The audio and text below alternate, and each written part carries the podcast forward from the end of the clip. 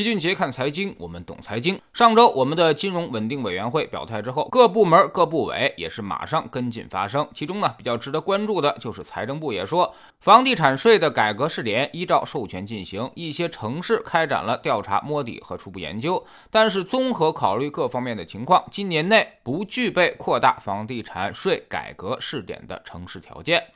于是呢，很多人又开始担心，说如果房地产税今年落不了地，那么是不是房地产还要再涨一波呢？啊，其实呢，这个可能性不太大了。首先，前一阵子已经上演了一波流动性危机。啥叫流动性危机？就是市场中的钱不够了，所以资金开始纷纷撤出，楼市也同样如此。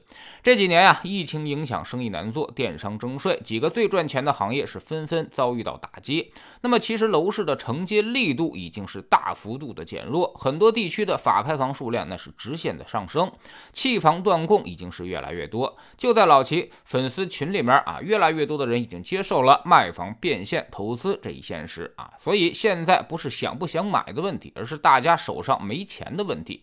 大家可以盯住 M 二这个指标，只要 M 二不超过百分之十二，其实就不用太担心房子出现大涨的问题。其次呢，居民杠杆已经达到了极限啊！最近这波房地产上涨，其实就是居民杠杆上升所带来的。二零零八年的时候，居民杠杆率还不到百分之二十；二零零九年到二零一一年，快速上升到了百分之三十；二零一五年的时候呢，是三十到四十，到现在已经加到了百分之六十五到百分之七十。所以这几年居民杠杆率上升速度太快了。但是二月份的时候，这个趋势开始逐渐逆转啊。那么居民长期贷款已经是负增长，啥意思？就是说居民。归还的房贷要要比从银行领出来的贷款要多啊！目前居民房贷总额已经是二十八万亿，啥概念呢？就是按照百分之五的利息计算，每年光还利息恐怕就是一点四万亿了。很多家庭每个月都要还四到五千块钱的贷款，现在有多少家庭一个月能赚到这个钱呢？很多生意一停工，全部都变成了入不敷出啊！之前为啥河南郑州要抢先救市？就是很多的实体生意已经倒闭，大量失业人员产生。网上有人发了一封求救信，说自己的孩子刚出生，自己夫妻呢全都失业在家啊，连做服务人员都没有人要了，每月四千八的房贷已经是根本还不上了。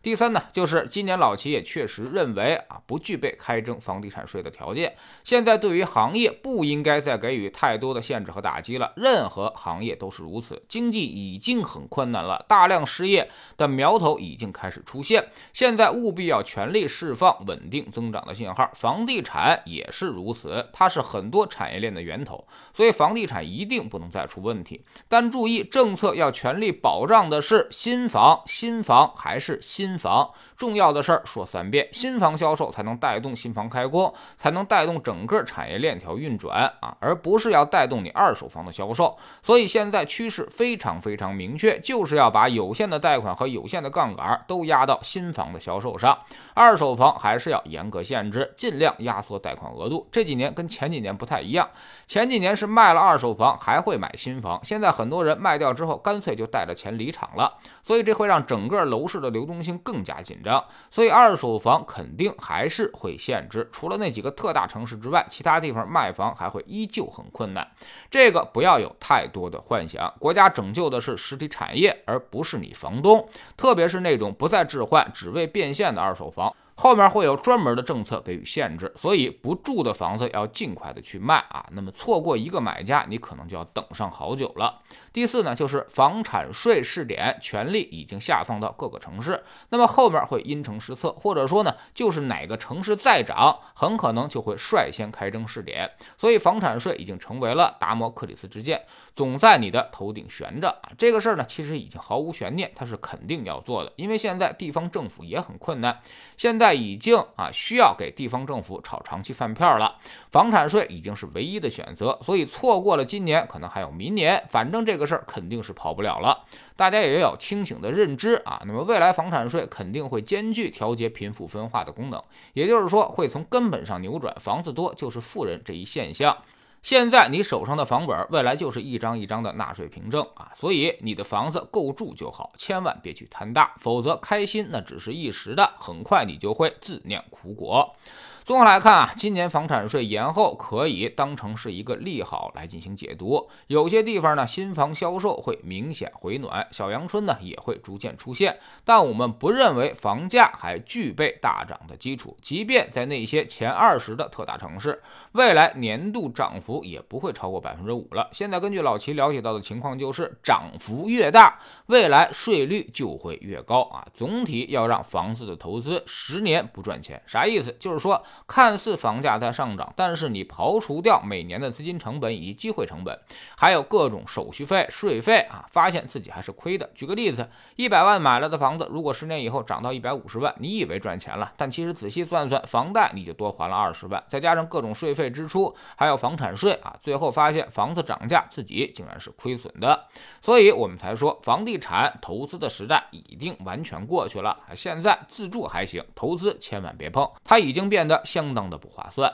在知识星球清洁的粉丝群里面，我们每天都有投资的课程，比如讲行业、讲宏观、讲基金、讲策略，还有我们组合投资的复盘。最重要的是，关键时刻我们会连续的给大家做辅导和按摩啊，激发大家的理性思考。我们虽然不能左右市场，但是却可以改变自己的行为。比如最近市场看起来已经是腥风血雨，其实呢，我们今年仍然有百分之五到百分之十的回报。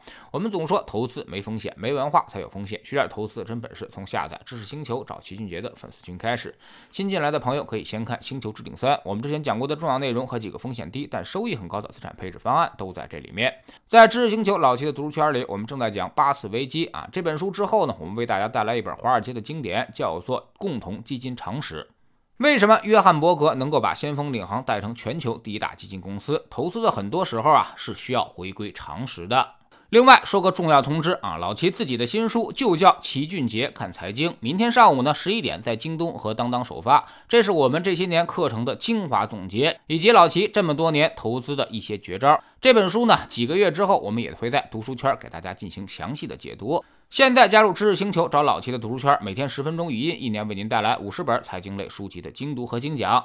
之前讲过的二百二十九本书，全都可以在读书圈置顶二找到快速链接，方便您的收听收看。读书圈呢是投资的内功，粉丝群学的是招式。不读书，你学再多招式也很难融会贯通。苹果用户请到齐俊杰看财经的同名公众号，扫描二维码加入。三天之内不满意，可以在星球 PP 右上角自己全额退款。喜马拉雅的小伙伴可以在 APP 顶部搜索栏直接搜索齐俊杰的投资书友会。老齐每天讲。的市场策略和组合配置，以及讲过的书都在这里面。